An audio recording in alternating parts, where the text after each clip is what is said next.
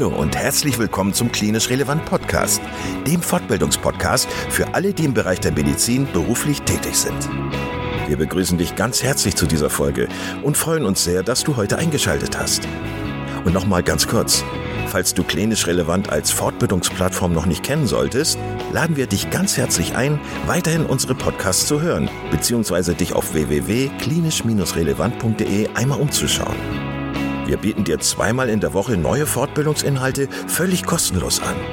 Und das Besondere an uns ist, dass wir selbst alle Teil der sogenannten Zielgruppe sind.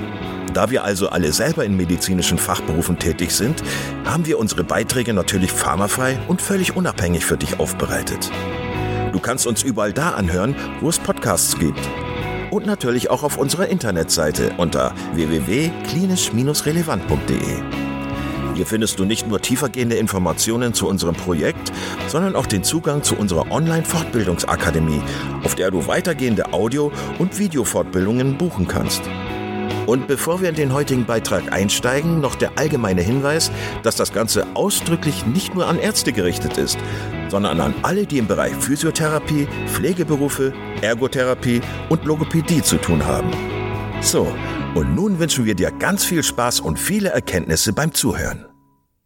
Heute mit Professor Christian Grüneberg, der Professor für Physiotherapie an der Hochschule für Gesundheit in Bochum ist. Herzlich willkommen zum Podcast Klinisch Relevant.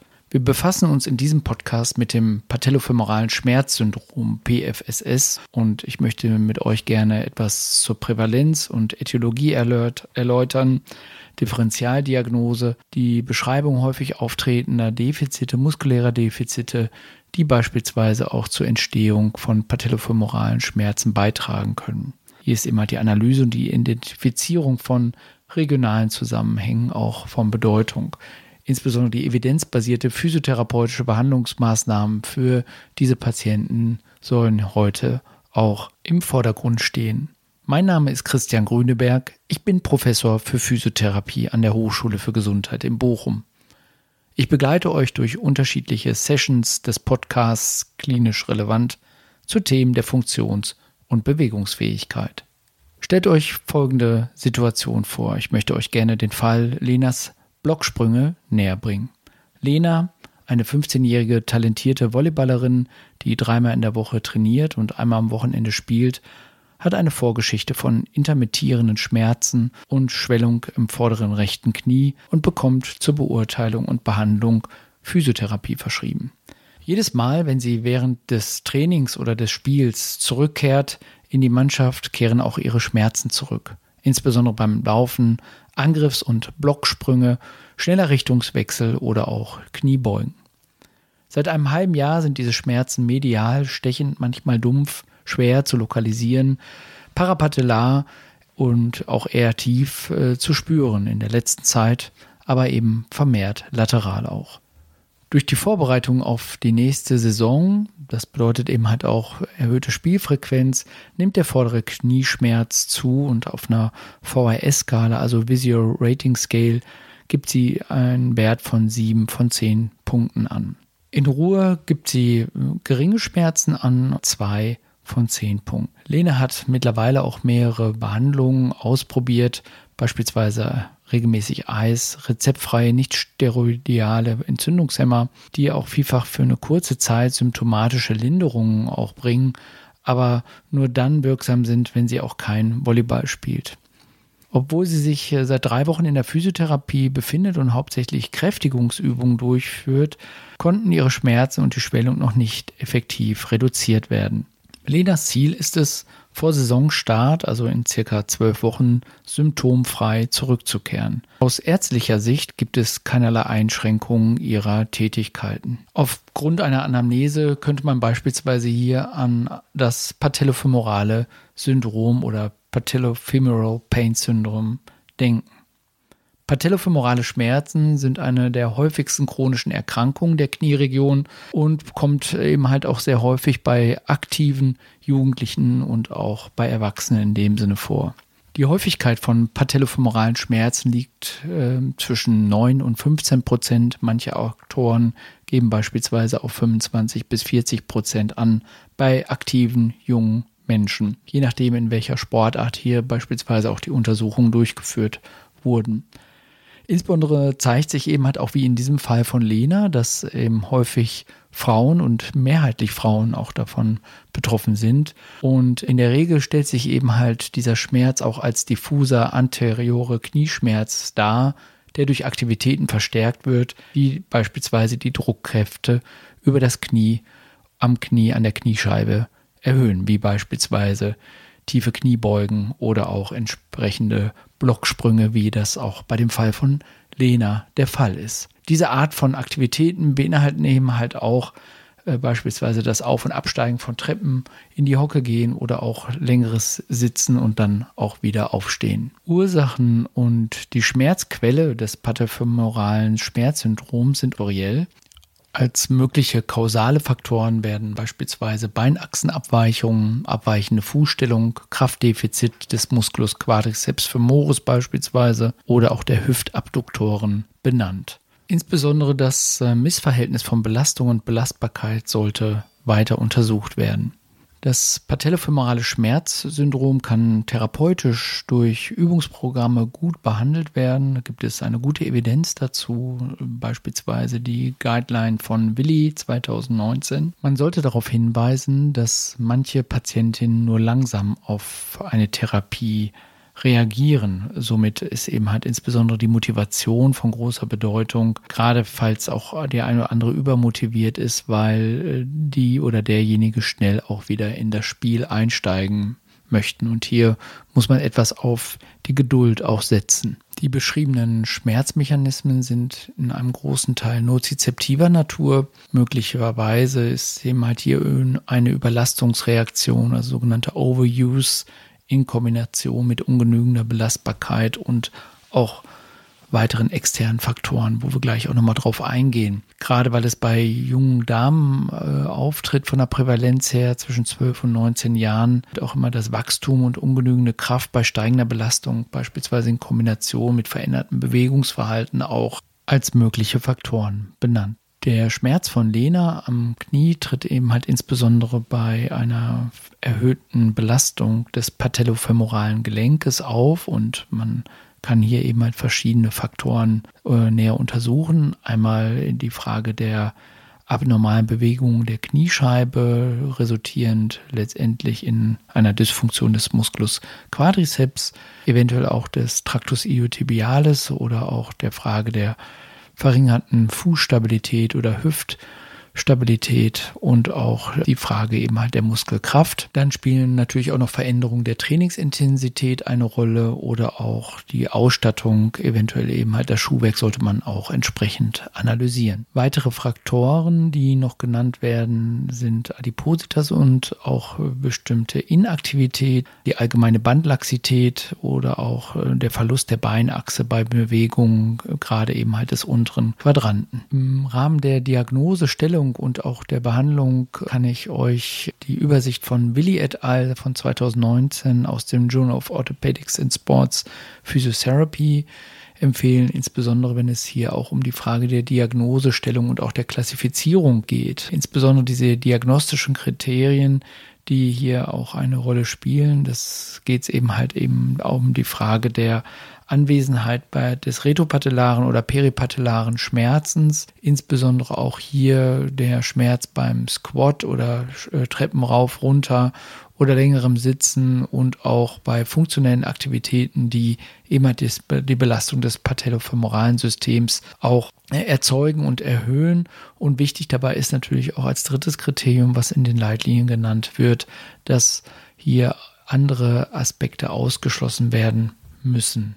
Bei anderen Aspekten denkt ihr beispielsweise vielleicht auch selbst an das Sinding-Larsen-Johansson-Syndrom oder Patellaspitzensyndrom oder Morbus Osgood-Schlatter, Patellaluxation oder Subluxation oder auch systematische Krankheiten aus dem rheumatischen Form. In der Literatur findet man zu dem patellofemoralen Schmerzsyndrom auch vielfach den Begriff Chondropathia, nicht zu verwechseln mit dem Begriff der Chondromalazie, dies bezeichnet eher eine Erweichung und damit eben halt einen Schaden des Knorpels hinter der Kniescheibe. Hinweise liefert oftmals das MRT und stellt hiermit auch eine gesicherte Diagnose dar. Folge einer Chronomalazie kann er eben halt dann auch eine sekundäre Arthrose des Kniescheibenknorpelgleitlagers hervorrufen. Die gerade benannten Differentialdiagnosen sind wichtig in Betracht zu ziehen, um dann letztendlich nach diesen Kriterien von Willi auch ähm, zu der Entscheidung zu kommen, dass äh, alle anderen Erkrankungen auch ausgeschlossen werden kann, um hier von einem patellofemoralen Syndrom letztendlich zu sprechen. Neben der Patientenanamnese und auch den diagnostischen Kriterien spielen einige diagnostische Tests eine Rolle, insbesondere die Reproduktion des Schmerzens, gerade bei Squat-Bewegungen oder den funktionellen Aktivitäten, die eine erhöhte Belastung des patellofemoralen Gelenkes in dem Sinne auch induzieren. Gleichzeitig bietet sich an, die Kniescheibe zu untersuchen in Bezug auf die Hypomobilität oder die Hypermobilität. Die Leitlinie nach Willi 2019 stellt vier Bereiche vor zur Klassifizierung. Das ist einmal die Frage der Belastung und Belastbarkeit, die Frage eben halt der Muskelkraft und der Performance, die Frage der Koordination und die Frage eben halt der Einschränkung bezüglich der Mobilität in Bezug auf die äh, Belastung und Belastbarkeit ist natürlich hier wichtig, insbesondere die Zunahme der Belastung oder der Frequenz des patellofemoralen Gelenkes im Blick zu haben und auch die Frage eben halt der Wiederherstellung beziehungsweise eben halt auch der Ruhephasen äh, bezüglich der Performance der Muskeln, insbesondere eben halt der unteren Extremität auch hier Fokus auf die Hüft- und die Quadrizepsmuskulatur. Bezüglich der Koordination sollte man insbesondere auf die untere Bewegungskette achten. Vielfach sieht man hier bei dynamischen Belastungen eine verstärkte Valgusbewegung im Kniegelenk, was man mittels Koordinationsübungen und Kräftigungsübungen, Kraftausdauer versuchen sollte zu behandeln. Bei dem vierten Aspekt handelt es sich um die Beweglichkeit generell. Das kann sein, dass beispielsweise eine Hypermobilität im Fußgelenk ein Aspekt ist. Es kann sein auch, dass es sich hier um die Beweglichkeit, insbesondere der Hamstrings, Quadriceps, des Gastrocnemius oder Soleus, des lateralen Retinaculums oder des Iotibialbandes handelt, was aus der Untersuchung heraus differenziert ist. Neben den bereits genannten diagnostischen Tests oder bildgebenden Verfahren bieten sich auch unterschiedliche Assessments an. Hier können wir in gewohnter Weise differenzieren, natürlich nach patientenorientierten Outcomes, also die sogenannten Prompts oder auch im Bereich der Impairments ähm, für die strukturelle Ebene oder auch bestimmte Performance-Tests. Bei den patientenrelatierten Outcomes oder auch Prompts wird beispielsweise der spezifische Kurs für patellofemorale Beschwerden empfohlen oder auch die Fassskala und äh, insbesondere bei starken Schmerzen die Fassskala oder auch die Numerate Rating Scale. Auf der strukturellen Ebene gibt es eben halt den Patella-Provokationstest, die Mobilität, auch die Fußposition, die Muskelkraft der Hüfte und auch die Muskellänge von den Hüftmuskeln und den Kniemuskeln. Im Rahmen der Performance-Tests empfiehlt es sich hier insbesondere Squats durchzuführen, Treppensteigen oder auch runtergehen, beziehungsweise der Einbeinstand, um die entsprechende Belastung des retropatellaren Gelenkes zu testen. Die entsprechenden physiotherapeutischen Interventionsstrategien beziehen sich insbesondere auf die Übungstherapie, gerade eben halt kombinierte Hüft- und Knieübungen, um den Schmerz zu reduzieren und auch entsprechend das funktionelle Outcome bezüglich des kurz-, mittel- und langfristigen Ziels zu erreichen. Hier geht es eben halt auch um die Hüfte in den Fokus zusätzlich zu nehmen, insbesondere die posterolateralen Hüftmuskeln Zudem sollten natürlich auch entsprechende Knieübungen mit einbezogen werden, insbesondere eben halt mit sukzessiver Belastung. Hier findet man einen sehr hohen Evidenzgrad. Des Weiteren wird die Frage immer gestellt, inwiefern hier Orthesen auch äh, nützlich sein können. Das kann man in Kombination natürlich mit den übungstherapeutischen Maßnahmen auch gut ausprobieren oder auch entsprechend beispielsweise Taping der Patella. Äh, hier auch die ersten vier Wochen, um insbesondere mit einem schmerzreduzierten Programm hier die Übungen durchführen zu können. Auch natürlich Gangtraining entsprechend oder auch Education ist von großer Bedeutung. Insgesamt ist das Fazit auch dieser Leitlinie, dass beispielsweise manuelle Therapie oder alleiniges Tapen oder alleiniges Bracing beziehungsweise auch Biofeedback es hierzu keine Evidenz gibt. Also es ist wichtig, hier diese verschiedenen Aspekte immer in Kombination mit der Übungstherapie auch durchzuführen. Zusammenfassend kann man sagen, dass die Genesung circa zwölf Wochen dauern kann, manchmal auch länger. Insbesondere Patientinnen und Patienten, die schon länger Schmerzen gehabt haben, also über zwei Monate oder einen hohen Schmerzgrad, kann man hier auch noch mit etwas längerer Zeit rechnen. Also hier in dem Fall von Lena ist es äh, fraglich, ob sie quasi wirklich zu Beginn der Spielsaison schon auch ja, wieder genesen ist und auch hundertprozentig einsatzfähig. Wichtig ist insgesamt in der Therapie eben halt auf eine sukzessive Belastungssteigerung zu setzen und hier insbesondere die, die Hüftmuskulatur und Kniemuskulatur zu berücksichtigen. Auch die sogenannten Return to Sports oder Return to Activity Übungen sollten graduiert aufgebaut werden und die Belastung auf das patellofemorale Gelenk sukzessive gesteigert werden. Insgesamt ist es wichtig, auch einen guten Fitnesszustand zu erreichen und auch ein gesundes Körpergewicht für den längeren Genesungsverlauf in Betracht zu ziehen. Zusammenfassend können wir festhalten, dass das patellofemorale Schmerzsyndrom insbesondere bei Menschen auftaucht, die viel äh, Laufsport oder auch Sportarten durchführen, wo Springen ein wichtiger Bestandteil ist. Auch kann man sagen, dass Gewicht oder auch die Größe oder auch die ähm, Beinlänge oder auch die Fußposition selbst als einzelner Faktor nicht entscheidend ist, sondern oftmals eben halt in der Kombination Zudem ist es wichtig, dass eine sukzessive Steigerung der Belastung und eine große Variabilität der Übungen und der Aktivitäten angeboten wird.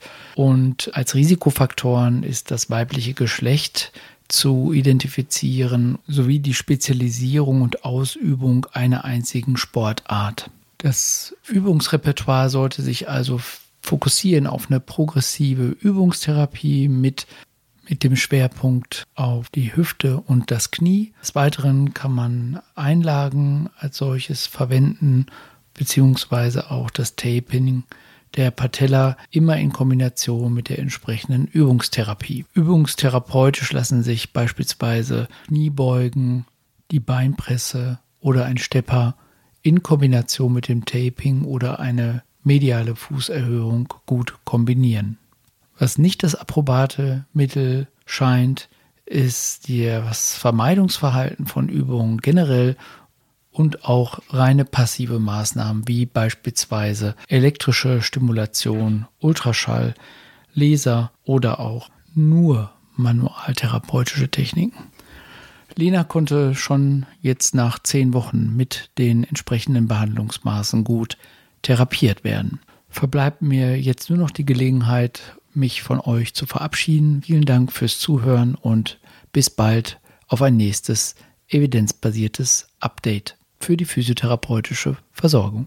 Das war's für heute. Bis auf bald, euer Christian Grüneberg. Vielen Dank, dass du heute wieder zugehört hast und unser Gast gewesen bist.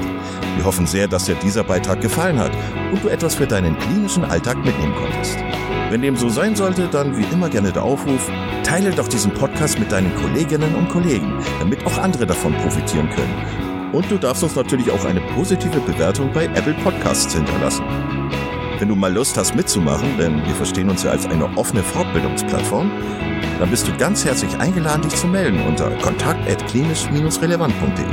Vielleicht gibt es ja ein Thema, das du ganz spannend findest und wo du dich besonders gut auskennst. Und dann würden wir sehr gerne mit dir sprechen. An dieser Stelle der Hinweis noch auf unsere Social Media Kanäle und unser Newsletter auf www.klinisch-relevant.de. Und es gibt wieder neue Kurse auf unserer Fortbildungsplattform. Das Ganze ist natürlich nicht nur für Ärzte, sondern auch für Physiotherapeuten, für Pflegende, Ergotherapeuten und für Logopäden konzipiert. Beachte auch, dass du einen 5-Euro-Gutschein bekommst, wenn du dich in unsere E-Mail-Liste für Newsletter einträgst. Dann kannst du mit diesem Gutschein in der Fortbildungsakademie einkaufen, denn da gibt es viele spannende Beiträge. Schau dich doch einfach mal dort um. Also, ich wünsche dir jetzt eine gute Zeit und freue mich schon, wenn du beim nächsten Mal wieder einschaltest. Pass auf dich auf, bleib gesund. Bis zum nächsten Mal. Ciao.